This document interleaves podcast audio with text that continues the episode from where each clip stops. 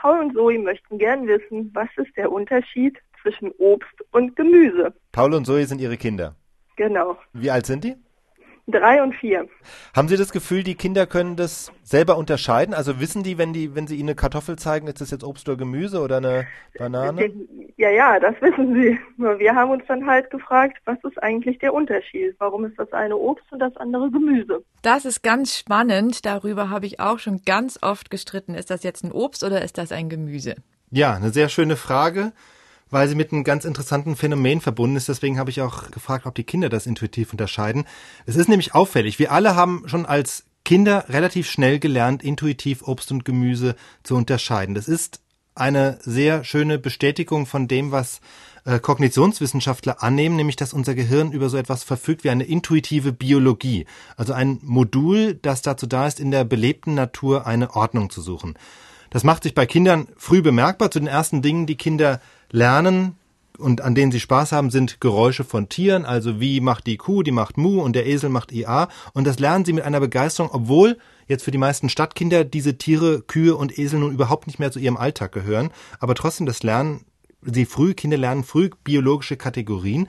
Sie lernen, es gibt Fische, es gibt Vögel und innerhalb der Vögel gibt es Tauben, Raben, Enten und so weiter. Also unser Gehirn scheint darauf geeicht zu sein, äh, relativ früh unter den belebten Dingen eine Ordnung zu finden. Das ist hochspannend und das gilt auch tatsächlich für Obst und so, Gemüse. Genau, das ist das nächste. Und genauso lernen wir, und damit bin ich beim Thema, dass es Obst gibt und dass es Gemüse gibt. Und das ist insofern interessant, weil das ja eine Unterscheidung ist, die überhaupt nichts mit biologischer Taxonomie zu tun hat. Also Obst und Gemüse sind kein Gattungsbegriff für irgendwelche Pflanzenarten. Und das finde ich eigentlich so spannend. Kinder können und intuitiv Obst und Gemüse unterscheiden, aber selbst Erwachsene wissen gar nicht, wieso eigentlich.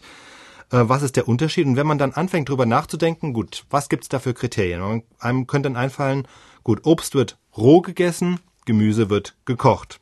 Das wäre dann überhaupt keine biologische. Bei uns. Bei uns, ja. Das wäre überhaupt keine biologische Unterscheidung mehr, sondern eine, eine rein nach dem Kriterium, was kann man in der Küche damit anfangen. Jetzt fallen aber dann einem schon gleich wieder Ausnahmen ein. Also Tomaten, Paprika, Kohlrabi werden auch oft roh gegessen, Gurken werden fast immer roh gegessen, Äpfel wiederum werden gerade jetzt im Winter ab und zu auch mal erhitzt und mitgekocht.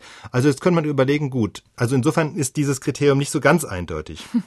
Was fällt einem noch ein? Jetzt können wir überlegen, gut, Obst, das sind meistens Früchte von Pflanzen, während Gemüse eher Blätter sind und Wurzeln, wenn man an die Karotte denkt oder an den Kohl.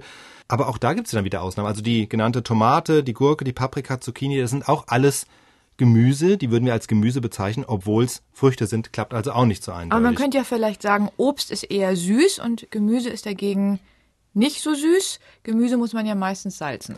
Das trifft fast immer zu. Auch da gibt es natürlich Ausnahmen. Karotten zum Beispiel können auch recht süßlich schmecken. Mais auch. Die haben auch einen gewissen Zuckergehalt, wenn auch niedriger als Äpfel und Orangen, aber insofern auch kein richtig befriedigendes Kriterium. Es gibt dann aber noch ein Kriterium, an das die meisten Menschen überhaupt nicht denken, was aber aus botanischer Sicht noch das geeignetste ist, nämlich Gemüse sind fast immer einjährige Pflanzen. Ja, die halten eine Saison, da muss neu gesät oder gepflanzt werden. Das gilt für Kartoffeln, für Paprika, für Mais und so weiter. Obst dagegen wächst an Bäumen oder Sträuchern, die mehrere Jahre oder gar Jahrzehnte lang leben.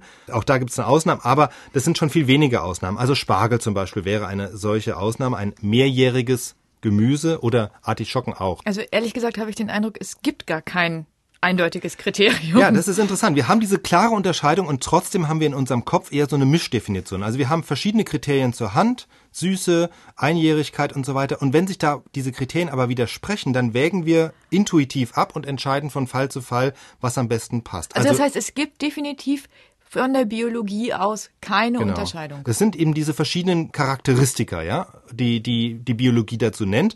So richtig eindeutig ist es nicht. Trotzdem, wir treffen schon als Kinder so eine ganz klare Unterscheidung. Das finde ich so faszinierend dabei.